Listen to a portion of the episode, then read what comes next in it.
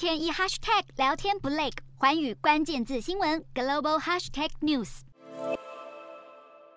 凶猛的火舌从绿油油的森林里窜出，滚滚浓烟遮蔽蓝天。加拿大自从今年五月以来，野火就不断蔓延，已有超过一千万公顷的土地被吞噬，换算下来，相当于三个台湾的面积付之一炬。一切都是天干物燥，热浪来袭，连隔壁的美国也难逃。站在水柱下，把自己淋湿清凉一下。当地已有超过一亿人正饱受热气所苦，其中亚利桑那州凤凰城未来几天的高温都会超过摄氏四十五度。酷热的天气也在欧洲发威，意大利威尼斯高温飙到三十度以上，大批亚洲游客撑着伞阻挡毒辣的艳阳，也有人拿着扇子狂扇，盼能带来一点冷风。当地气象单位预测，未来几天的高温可能打破欧洲于二零二一年在西西里岛所写下的摄氏四十八点八度的记录。别说船夫被晒到很无奈，农夫更是叫苦连天。西班牙、法国等欧洲五分之一的地区，今年夏天都难逃干旱，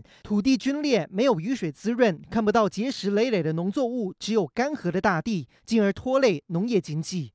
牧场干巴巴，长不出翠绿的草，让不少畜牧业者得加大购买饲料，成本进而上升，心里的无奈，印度的落农也非常有感。现在还有雨季报道，加上圣婴现象，都让印度农业相关股票跟着七上八下。这不是独特现象，而是全球都面临的问题。专家认为，高度高温会损害劳动生产力，也会影响学生的读书能力。一份研究更发现，美国夏季均温每升高摄氏零点五六度，一个州的年度经济产出成长率会减少百分之零点一五到百分之零点二五。更别说中暑等热伤害病例上升，也增加健保的负担，现在只希望发烧的地球能早日恢复健康。